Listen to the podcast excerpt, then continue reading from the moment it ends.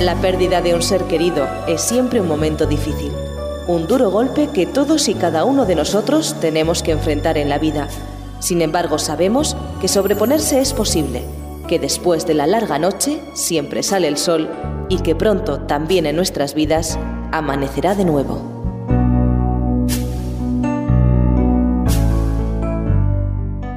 Amanecerá de nuevo, un programa presentado por Alicia Catalán.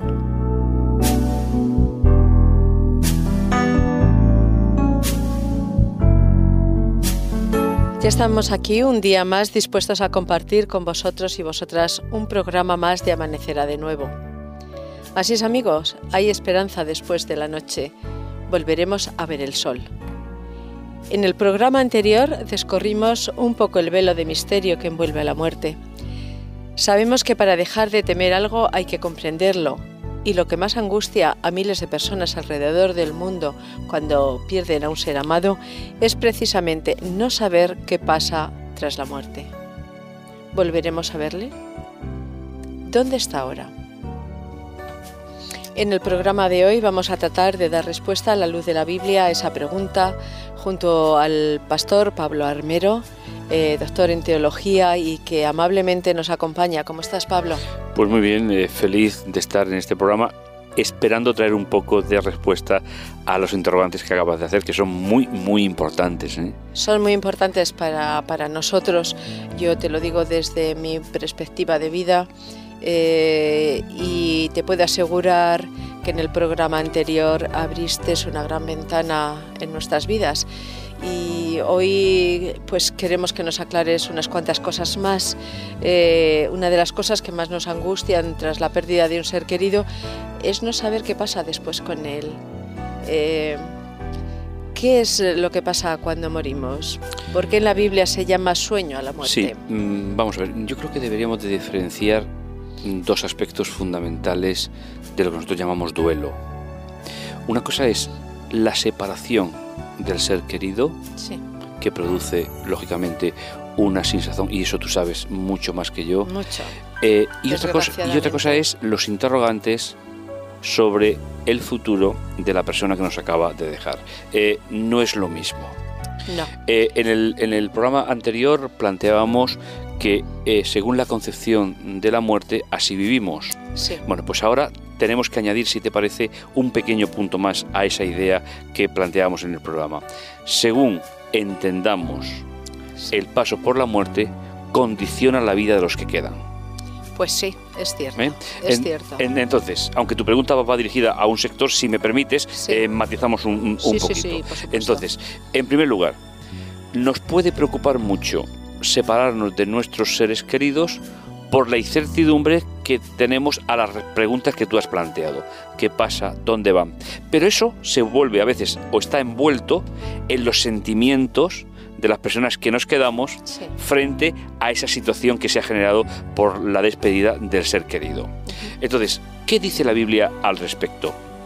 La Biblia da bastante poca información, pero la que da es absolutamente clara, concreta y además eficaz. ¿Por qué? Porque la Biblia, y comentábamos algo en el, eh, programa anterior, la Biblia se ocupa más de los que nos quedamos.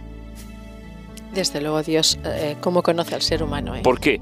Pues porque la persona que acaba de dejarnos, independientemente por el motivo que haya sido, las conclusiones son exactamente las mismas. La Biblia llama a la muerte sueño. Y la Biblia nos dice que la persona que muere está en un sueño de inconsciencia absoluta, eso es muy importante. Y posiblemente le, le, sorprenda a muchos de nuestros oyentes por las tradiciones cristianas al respecto o orientales, que también tienen mucha importancia en este punto. Eh, para la Biblia la muerte es un sueño de inconsciencia en el cual el tiempo no pasa, no tienen relación con los vivos, no tienen conciencia de vida, simplemente duermen. Duermen. ¿Por qué hacemos la diferencia entre dormir y morir? lo dijimos en el anterior y si me permites vuelvo a retomar un poquito. Es decir, para la Biblia la muerte es el estado definitivo, eterno del impío, de aquel que no se convierte a Dios. Pero como nosotros la, el fallecimiento forma parte de la vida, como ya hemos comentado, hay una situación que es lo que nosotros llamamos muerte desde el punto de vista de la separación. Esa, ese, eh, esa situación no es ni definitiva ni permanente en el tiempo, porque todos los que han fallecido, según la Biblia, estamos en un programa religioso, estamos en conceptos religiosos, va a volver a resucitar. Es decir, frente a teorías extrañas del mundo cristiano, antibíblico 100%, de eh, planteamientos más o menos eh, filosóficos en, con respecto a la muerte, la Biblia es muy categórica y muy clara. El mejor regalo que Dios le puede hacer a las personas que nos han dejado es vivir en un estado de inconsciencia, sin ningún tipo de relación, para no seguir décadas sufriendo con el sufrimiento de los que nos hemos quedado. Sí, yo quería comentarte que mm, acudí a un curso de, viudas recientes, solo viudas. Eh, da igual, mm, pero era de viudas y se nos hacían unas eh, interpretaciones que me desazonaban muchísimo. Seguramente. No me desazonaban tanto porque yo estoy segura en mi creencia, eh, en lo que la Biblia dice y tal, pero me desazonaba viendo a las demás personas, o sea, la cantidad de conceptos que tenían que, que le sumían en un mar de, dudas, sí, de, de incertidumbre, de sufrimiento, me estará viendo, me podré dirigir a él, está, como nos decían a veces, al otro, es como si estuviera al otro lado de la pared, lo tienes a mano para cualquier ¿Cómo cosa. organizo mi vida si me está viendo? Exactamente. Le, soy infiel porque rehago una nueva situación. Es decir, que, no, vamos a ver, eh, la Biblia nos habla de que el, la persona que fallece no tiene ningún pensamiento, no tiene ninguna relación con el mundo de los vivos y está en un estado de inconsciencia absoluta, sin vida, esperando la intervención de Dios en la resurrección. Creo que la Biblia es mucho más generosa que las tradiciones cristianas que por influencia de la filosofía griega han introducido conceptos de que sigue habiendo algo que sigue viviendo después de la, de, la, de la, vida, separado del cuerpo, vamos, que, que, montan un puzzle bastante complicado. Respetando, eso sí que quiero dejarlo muy claro, todos los planteamientos que cualquier persona tenga. Pero sí que nos gustaría poder dar nuestra opinión porque estoy convencido que el consuelo bíblico tiene mucho más valor para el corazón humano que el consuelo filosófico. Bueno, yo te quiero decir que exponiendo mis creencias, eh, por la mayoría era envidiada. Sin ninguna duda. Yo, yo estoy absolutamente convencido. Y que la recuperación de un duelo en las personas creyentes es muy diferente a la recuperación de un duelo en las personas que no tienen eh, el conocimiento que nosotros tenemos de las promesas. Claro, fíjate, el cuadro ideal para hablar de, de este tema es la experiencia de Jesús con su amigo Lázaro. Sí. Es tan espectacular las palabras de Jesús que a mí me han servido no solo para consuelo personal, sino para mi función como pastor poder consolar en esos momentos dramáticos a alguien que acaba de perder a un ser querido, que es una de las funciones más difíciles que tenemos nosotros. Fíjate, en Juan capítulo 11 eh, tenemos un texto que es precioso y que me gustaría compartir con nuestros oyentes. Eh, Jesús está hablando con los que se quedan. Ese es un punto importante. En este caso son Marta y María, las hermanas de, de Lázaro. Y dice el texto, Marta le dice a Jesús, y aquí podemos identificarnos cada, cada uno de nosotros. Sí. Señor, si hubieses estado aquí, mi hermano no habría muerto. Mas también sé ahora que los que le pidas a Dios, Dios te lo dará. Jesús le dijo, tu hermano resucitará. Marta le dijo, yo sé que resucitará el último día. Jesús le dijo, yo soy la resurrección y la vida. El que cree en mí, aunque esté muerto, vivirá. Y Jesús le dijo, esta esperanza fuerte, concreta para, para ellos.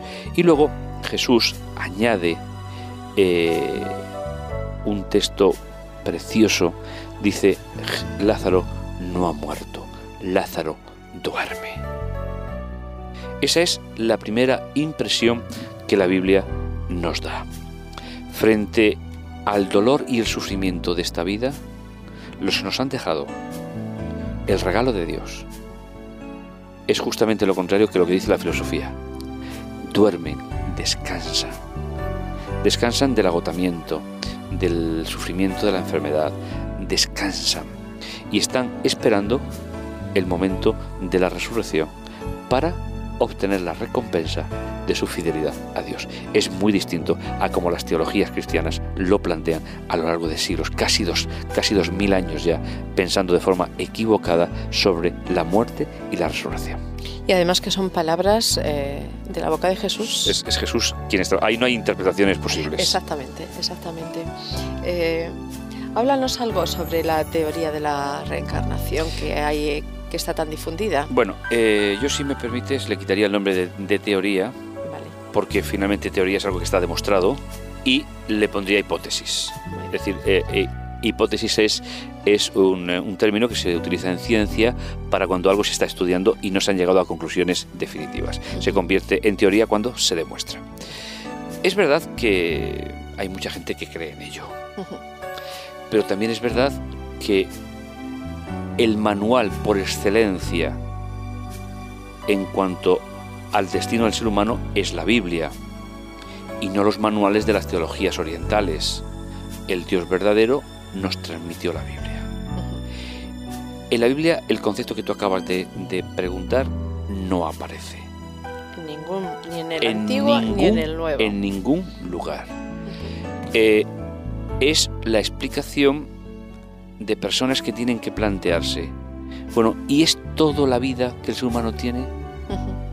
Entonces se generan filosóficamente conceptos que intentan paliar el dolor de la falta de ser querido frente al desconocimiento de la palabra de Dios. Entonces, la Biblia no plantea en ningún lugar el, el tema de la reencarnación, no plantea en ningún lugar nada más que la muerte, consecuencia de una vida como la nuestra, es un lugar de espera, es un momento, más que un lugar, es un lugar, es, un momento de espera entre el fallecimiento y la resurrección. ¿Por qué? Pues porque hay que plantear algo que me parece muy importante. En el relato de la creación, la Biblia nos dice que el ser humano no forma parte de Dios, sino es criatura creada y solamente tiene vida en sí mismo Dios. Entonces, si nosotros fuésemos pequeños dioses, sí que podríamos hablar de reencarnación. Ya. Porque tendríamos vida en nosotros mismos. Pero precisamente el relato de la creación de la Biblia, de Génesis, nos habla de lo contrario a la reencarnación. La eternidad del ser humano dependía de tomar opciones correctas. Como esas opciones no se tomaron, el ser humano es finito y si Dios no interviene, no volvería a vivir jamás. Es decir, eh, la teoría de la reencarnación está basada en una idea errónea sobre el panteísmo. Es decir, panteísmo es que todos somos Dios. No, la Biblia plantea, Dios es Dios, soberano, omnipotente, omnisapiente, único, como tú has definido en algún programa de forma maravillosa, y el ser humano es criatura creada. Esa criatura creada depende siempre del creador, pero no forma parte del creador. Por lo tanto, no hay nada en el ser humano que sea ni inmortal, por lo tanto no puede reencarnarse. Es decir, es un punto de partida, no de llegada. Es decir, la reencarnación es un punto de llegada. Pero la Biblia de su punto de partida es, nosotros somos seres humanos mortales, no hay nada en el ser humano que sea inmortal, por lo tanto, ni la inmortalidad del alma, ni la transmigración ni la reencarnación pueden ser objeto de estudio ni de creencia porque la Biblia no lo avala. Es claro, hay personas que dicen, bueno, ¿y por qué hay que creer en la Biblia y no en otro tipo de libros, ese sería ya otro tema. Es decir, nosotros estamos haciendo un programa desde el punto de vista cristiano, desde el punto de vista bíblico, a la luz de la Biblia. A la luz, a la luz de la Biblia y no a la luz de la ciencia filosófica que finalmente es el pensamiento del ser humano. Sí, sí, otra de, otra de las cosas que inquietan a, muchas personas cuando se han separado de un ser querido y que dan mucho crédito es que sus espíritus vagan claro. por el infinito, pero, eso pero que siguen formando parte de sus vidas. Sí, que han hablado con ellos, que pueden entrar. y ahí entra entran otros temas. Otros temas. Eh, no, eh, según la Biblia. Es el espiritismo el que. Por ejemplo, por, ejemplo. Eh, por cierto, tema que la Biblia también clarifica perfectamente. En otro momento. En otro momento, tal vez de tiempo a tratarlo. Entonces, no, la Biblia es muy clara al respecto. Las personas que nos han dejado con todo el dolor y el sufrimiento que han dejado en nuestro corazón, eh, no tienen ningún contacto con nosotros, pero es por definición de ser humano. Si el ser humano tuviese algo de Dios, sí que podría ser inmortal. En cualquiera de, es muy interesante de esos, de esos aspectos. Eh, recálcanos esta idea. Pero como es criatura creada, no hay forma de. No hay forma es decir, vamos a poner un ejemplo muy simple, muy simple, posiblemente anticientífico. Nosotros cogemos una calculadora sí. sin pilas. Sin pilas. Los, los, signos de sumar, restar, multiplicar y dividir están en la calculadora y están junto a los números. Sí.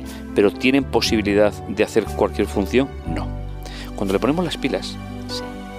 el diseño de la calculadora le hace que pueda sumar, dividir, restar logarítmicos, todo, todo, todo lo que es. Entonces, eh, en este ejemplo tan simple, pero que nos sirve para poder un poco entender, nosotros somos la calculadora, que tenemos capacidades de, en puesto de sumar, restar, dividir y multiplicar, de amar, de relacionarnos, de hablar, de comunicar, de soñar. Son las funciones de la calculadora. Dios nos infunde el aliento de vida, es decir, nos pone las pilas. Qué bonito. Y al no había escuchado este ejemplo Y al ponernos las pilas, yo puedo ejercer las funciones para las cuales he sido diseñado. Pero cuando yo me rompo, la pila sirve para otra cosa. Porque la pila nunca formó parte de la calculadora sino que fue la energía que permitió hacer las funciones a la calculadora. El espíritu vuelve a Dios quien lo dio. Que lo dio. Pero las teologías han confundido el espíritu de Dios con el alma del ser humano. No, el alma del ser humano es una de las funciones. Ya. Mm, dividir, multiplicar, restar, hacer una ecuación de segundo grado, eh, cualquier función. Entonces, eh, la Biblia es muy simple. El Señor nos, nos diseñó a nosotros con la capacidad, con de funciones determinadas. Qué, qué, bonito es una pareja que se ama, que se quiere, que producen amor a sus hijos. Eso es el buen funcionamiento. Pero la calculadora se puede caer al suelo y se puede romper. ¿Y entonces qué hacemos con esas pilas? Las pasamos a otro aparatito. Que a lo mejor ya no suma, resta, divide y sin embargo pues sirve para afeitarte o sirve para, para, para escuchar música o para escuchar radio entonces, eh, diferenciemos esa, esa, idea porque la, antropología bíblica es muy fácil, es muy sencillita, porque además no es, filosófica. Dios infundió aliento, es decir, a la calculadora le puso las pilas. Y entonces empezó a hacer las funciones para las cuales Dios le había diseñado. Pero el pecado hace que la calculadora se caiga al suelo y se rompa. Ya. Pero hay una cosa que por ejemplo yo no quiero que, porque yo lo tengo claro, pero para ningún oyente que no, quedara pero, ninguna... Pero para, eso estamos, ¿no? Sí, sí, sí, para eso estamos. Para eso amablemente te brindas a aclararnos todas estas dudas. Eh, cuando dices que esa, esas pilas luego las podemos emplear para otra cosa, aquí no quiero que ningún oyente le quede la idea de, remota idea a lo mejor, pero de que eh, la idea de la reencarnación... No no, no, no. Acláranos esto bien. Es decir, el aliento de vida es lo que pone en funcionamiento al ser humano. Sí. Pero ese aliento de vida, cuando morimos, vuelve a Dios que lo dio. Exactamente. No, el, aliento no forma parte de lo que yo soy, sino es lo que me pone a funcionar. Sí. Ese es un concepto que para nuestros oyentes puede ser complicado para algunos, pero que bíblicamente tiene una base, eh, es decir, toda la Biblia se basa en ese, en ese concepto. Entre el fallecimiento y cualquier vínculo de vida para el ser humano está la resurrección. Nunca la inmortalidad, la predestinación o la reencarnación. Son conceptos que no son bíblicos. Son muy suaves porque vienen del mundo oriental, entran muy bien, pero no son bíblicos. Por lo tanto, tenemos que aceptar la palabra de Dios por encima de cualquier otro concepto de los que se manejan normalmente en la sociedad. Sí. Vamos a emplear unos momentos, queridos oyentes, en escuchar un poquito de música. Volvemos enseguida y eh, aprovechamos este, estos momentos musicales para relajarnos un poquito y volver a retomar el tema.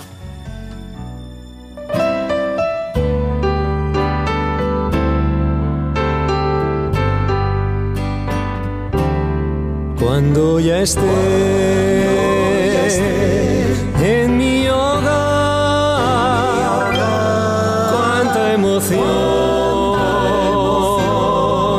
yo sentiré al caminar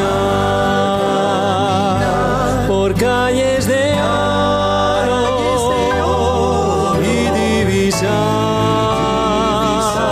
el río de cristal, todo será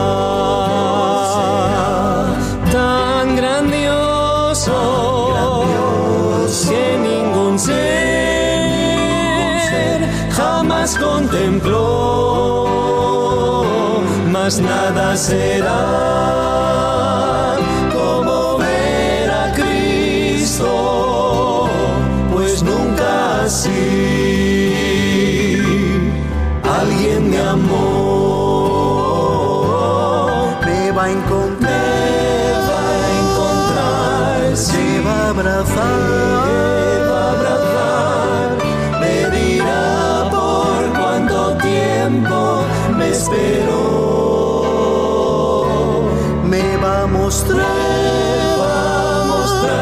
las marcas de amor y me contará que todo sufrió, pues mucho me amó.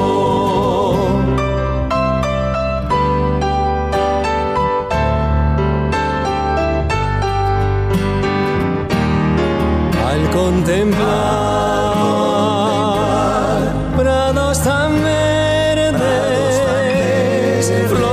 que nunca se secarán. Escucharé las bellas armas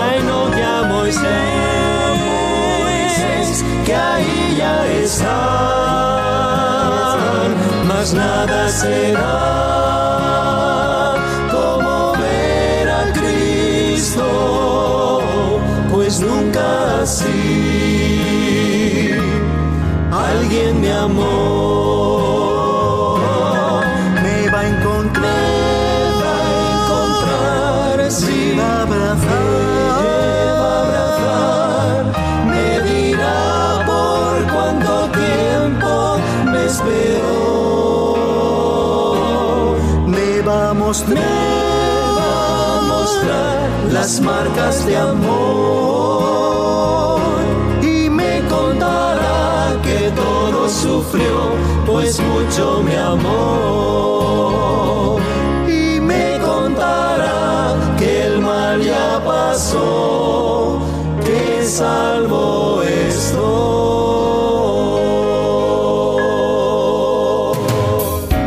Nuestros interesantes cursos en www.ofrececursos.org y solicita los que más te interesen de forma totalmente gratuita y sin ningún compromiso.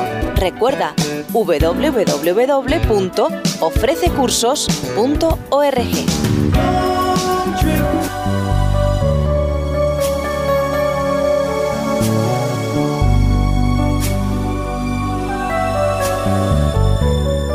La pérdida de un ser querido es siempre un momento difícil, un duro golpe que todos y cada uno de nosotros tenemos que enfrentar en la vida. Sin embargo, sabemos que sobreponerse es posible, que después de la larga noche siempre sale el sol y que pronto también en nuestras vidas amanecerá de nuevo.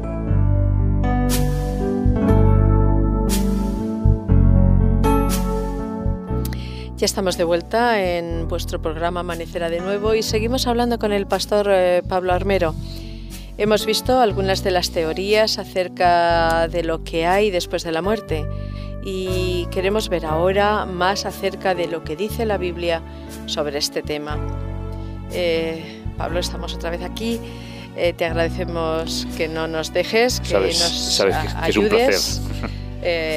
porque la verdad es que yo estoy encantada y pienso que nuestros amigos oyentes igual, porque nos aclaras de una forma fácil muchos conceptos que nos llevan a estar con desazón en algunos momentos. y te quería decir, ¿qué pasa exactamente según la Biblia?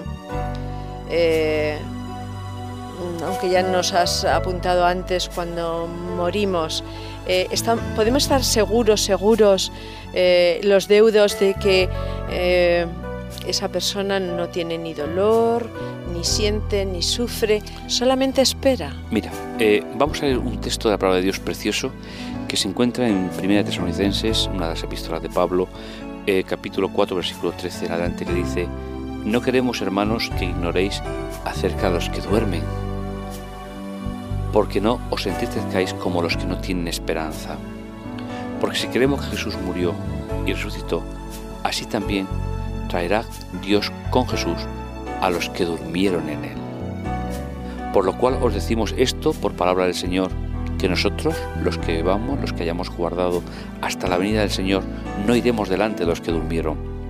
Porque el Señor mismo con voz de mando, con, con voz de arcángel y con trompeta de Dios, descenderá del cielo, y los muertos en Cristo resucitarán primero. Y luego nosotros, los que vivamos, los que hayamos quedado seremos arrebatados juntamente con ellos en la nube para salir al encuentro del Señor en el aire, y así estaremos con el Señor para siempre. Qué promesas. Creo que es uno de los textos cumbres de la Biblia. Eh, el texto, en palabras del apóstol Pablo, refiriéndose a la obra de Jesús, no, da, no permite que se vea eh, situaciones que las teologías, que la filosofía han situado a lo largo del tiempo. Nuestros seres queridos eh, quedan en el recuerdo de Dios, descansan sin tener ningún tipo de conexión con la vida, ya lo hemos dicho. Descansan en el momento de la resurrección, el momento culminante en el cual nuestro Dios volverá a tomar el control de la vida de todos nuestros seres queridos. Y les acompañaremos físicamente a vivir la eternidad. Amén. Es decir, es un, es un tema que me gustaría, si me lo permites, ya que, ya que la directora del programa eres tú, pero me, gustaría que nuestros oyentes cambiaran su perspectiva de la, de la muerte, porque les va a cambiar su perspectiva de vida. Indudablemente. No es lo mismo. Yo después de este curso que hice, eh, sigo teniendo amistad con varias compañeras y la verdad es que alguna está estudiando esta perspectiva eh, a la luz de la Biblia y ella me comenta que es eh, un descanso para el ser humano lo tremendo. Es, lo es porque además es sabiduría de Dios. sabiduría de Dios. Es decir, los que creemos en la inspiración de la Biblia eh, no lo vemos como un tratado de religiones. Ese es un error histórico. La Biblia es el manual de funcionamiento que Dios ha escrito porque es mi ingeniero y él sabe lo que yo necesito. Es como cuando tú compras un coche y te dice a los 20.000 kilómetros cámbiale el aceite. Puedes cambiarlo, puedes no cambiarlo, pero el fabricante no te puede garantizar un buen funcionamiento si no le mantienes. Bueno, pues la, la, Biblia es igual. La Biblia es el manual, repito, no es un manual de religiones. Eso es otra cosa. La Biblia es el manual de funcionamiento que Dios tiene para cada uno de sus hijos, habiéndonos creado y dándonos la formación no, no la información, sino dándonos la formación necesaria porque entre información y formación hay un campo muy grande. Información es adquirir eh, conocimiento, formación es integrarlo para vivir, para, para la existencia. Entonces, la, la Biblia es el manual de formación de Dios para todos sus hijos.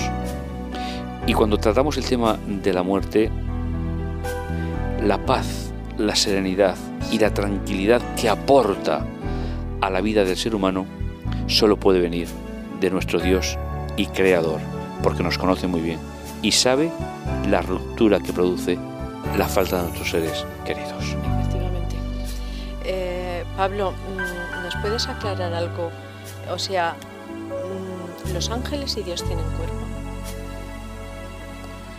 Mira, mira te lo voy a decir eh, con lo que yo extraigo de la Biblia. La Biblia mantiene un absoluto silencio a ese respecto. Es la tradición cristiana la que pone alas, la que pone... No, es decir, la Biblia mantiene un absoluto silencio a ese respecto. La Biblia habla de que Dios es espíritu, pero no te está diciendo que ser espíritu signifique no tener cuerpo aunque se ha creído históricamente así. Entonces, no lo sé. Eh, tengo que reconocerte que es una de las preguntas que prefiero honestamente decir, Alicia, no tengo revelación en la Biblia, no lo sé. Y creo que no estamos haciendo nada eh, incorrecto. Lo cierto es eh, que nosotros sabemos que Jesús murió y no resucitó con un cuerpo espiritual. Resucitó con un cuerpo carnal porque se pudieron meter los dedos en sus llagas. Entonces, es la filosofía cristiana la que ha desvirtuado ese concepto. Parece, por influencia griega, Platón, Aristóteles, todo lo que es el conjunto de filosofía griega, que el cuerpo es malo y que lo único que es bueno en el ser humano es lo espiritual. Claro, eso nos ha limitado a pensar que todo lo que es espiritual tiene que ser acorporal. Eh, no, la Biblia guarda un exquisito y entiendo que diseñado eh, silencio para que no limitemos con nuestras mentes finitas la extensión del carácter de Dios y la extensión de la magnificencia de Dios. Yo no sé si los ángeles tienen cuerpo, si Dios tiene cuerpo. Lo que sí sé es que cuando entraron en contacto con seres humanos como Abraham, sí que tomaron un cuerpo humano para no ser entendidos como acorporales. Eso sí que lo sé. Lo cual me indica que Dios prefiere, en la situación que estamos ahora mismo, que nosotros lo entendamos de esa manera. Nuestros oyentes que conocen un poquito la Biblia recordarán que hubo tres visitantes que vinieron a visitar a Abraham y eh, Abraham en principio no los distinguió como seres especiales. Les invitó a cenar, les, les, les invitó a que estuvieran en su casa. Entonces, ¿cuál es el estado que yo puedo ir más allá. No, la, Biblia guarda un silencio y yo creo que, que debo de ser prudente para respetar el, silencio de la Biblia. Lo cierto es que cuando entran en contacto con nosotros, por los relatos bíblicos, pues son iguales a nosotros. interesante. Tal vez para no producir pues eh, susto, distanciamiento, porque venían a hacer una obra concreta con Sodoma, Gomorra, todo eso ya, ya, ya lo sabemos. Entonces, prefiero contestarte honestamente, la Biblia no me da. Sí. Pero no me da ni en sentido positivo ni en sentido negativo. Lo cierto es que Dios creó al ser humano carnal, que la, la, manifestación carnal nuestra no es pecado, ya que fue creada por Dios. Jesús asumió un cuerpo como el nuestro y resucitó con un cuerpo glorificado, pero como un cuerpo carnal. Eh, me gustaría que nuestros oyentes pues, pudiesen, dar posiblemente un pasito más en su concepción eh, del, ser humano y que la Biblia dice, lo carnal en la Biblia no está visto como lo ve la filosofía griega, sino que forma parte de nuestro ser. A mí me, me, parece que es muy poco de carnal cuando una madre abraza a su hijo recién nacido. Me parece que es muy poco de carnal. Y además el niño necesita sentir el calor que produce el cuerpo de su madre. Sí, sí, sí, sí, es terapéutico en muchos casos para él. Entonces, eh, la Biblia rescata la filosofía griega, no la ridiculiza, pero sí la resitúa, porque Jesús siempre fue muy, muy respetuoso. Eh, nosotros debemos de entender que cuando Dios creó al ser humano, lo creó carnal, con capacidad de relacionarse a nivel físico. Sí. Hay una estética, hay una forma que nos gusta a una persona, no nos gusta, transmite o no transmite menos, y que la resurrección no tiene que estar apartada de ese plano original de Dios. Entonces, ¿cómo es Dios o cómo son los ángeles? Yo creo que el silencio eh, calculado de la Biblia debe ser el que responda a esa pregunta si no te parece mal. No, no, no, me parece estupendo las explicaciones tan magníficas que nos has dado. Y ya por último, mm, la resurrección según la Biblia, ¿cuándo tendrá lugar? Bueno, ¿cuándo? No lo sabemos. Lo que sí sabemos es que tendrá lugar. Mira, una de las diferencias entre la, cultura bíblica y la nuestra es la noción de tiempo. A nosotros nos gusta saber siempre cuánto, porque nosotros, los griegos, nos movemos en espacio-tiempo. Eh, la pregunta se la hicieron a Jesús. En Mateo 24, nuestros oyentes conocerán que los Señor, ¿cuándo será y qué señal habrá de tu venida al fin del mundo? Jesús da una serie de señales, pero dice, cuidado, no confundéis las señales con la venida. Nosotros no sabemos cuándo. Nadie sabe cuándo. El día y la hora. Nadie. Y tampoco el mes, como dicen algunos. No es el día y la hora, pero sí es el mes. No, no. Es decir, lo que sí sabemos es que es una promesa. Y yo no quiero eh, pasar sin leer un texto.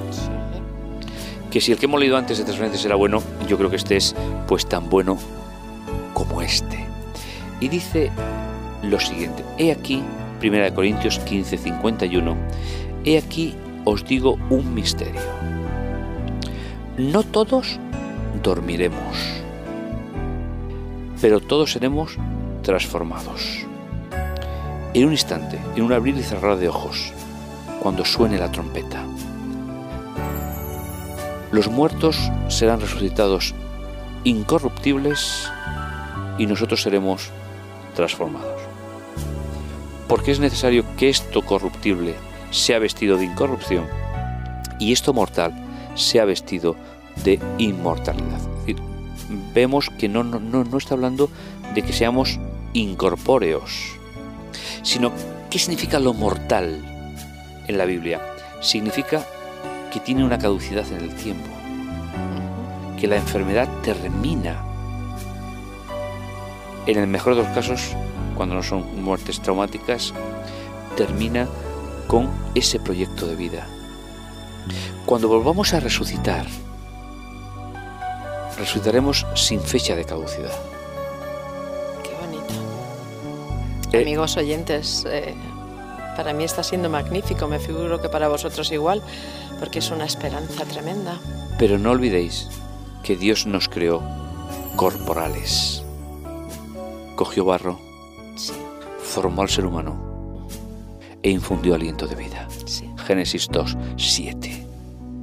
A partir de ahí ha sido la filosofía quien ha catalogado el cuerpo como sucio, como el origen de las pasiones y ha descatalogado el proyecto de Dios.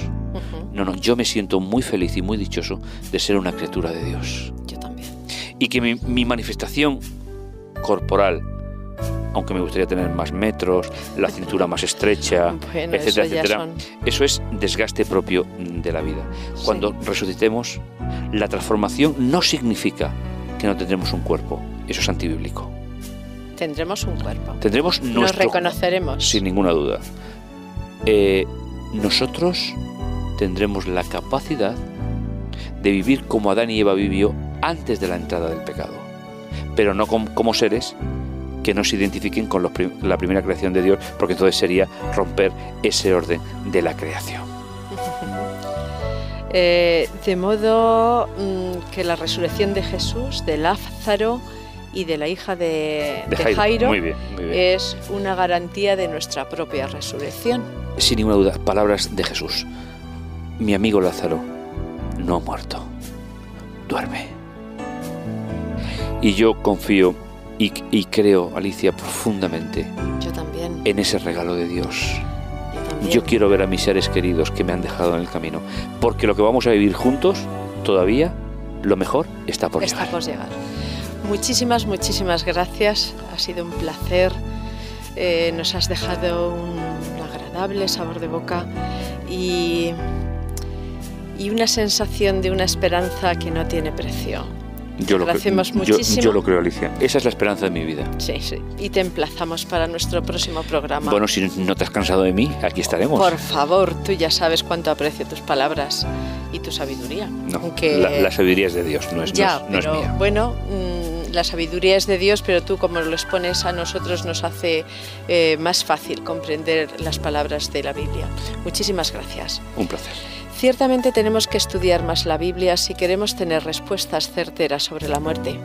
Creo que hoy hemos podido disfrutar de un programa muy clarificante acerca de qué hay detrás de la muerte. El próximo día ahondaremos todavía un poquito más y hablaremos de los peligros del espiritismo. Aquí lo dejamos por hoy, queridos amigos, pero lo dejamos con una esperanza. Yo de verdad que me despido de vosotros de forma radiante, porque aunque ya conocía por la lectura de la Biblia, estas promesas del Señor, eh, Pablo nos ha hecho vivirlo de una forma espléndida. Y yo le doy gracias a Dios y a Él por estas palabras que me dejan con alegría, esperanzada, en que dentro de poco el Señor va a venir y nos vamos a poder reunir con esos seres que tantos amamos. Mientras tanto recuerda, no dejas de ser amable contigo, no podemos desmayar. No te rindas, después de la noche hay siempre un hermoso amanecer. No cierres los ojos, no te hundas o no podrás disfrutarlo. Nos encontramos en el próximo programa amigos. Hasta pronto.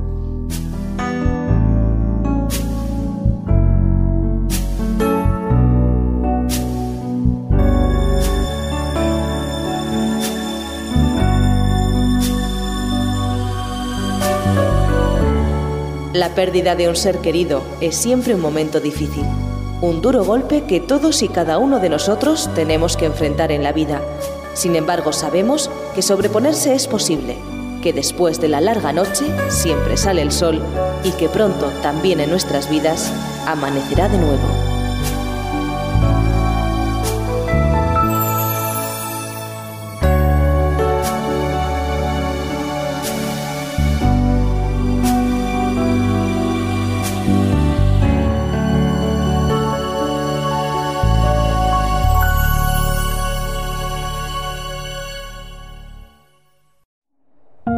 Producido por hopmedia.es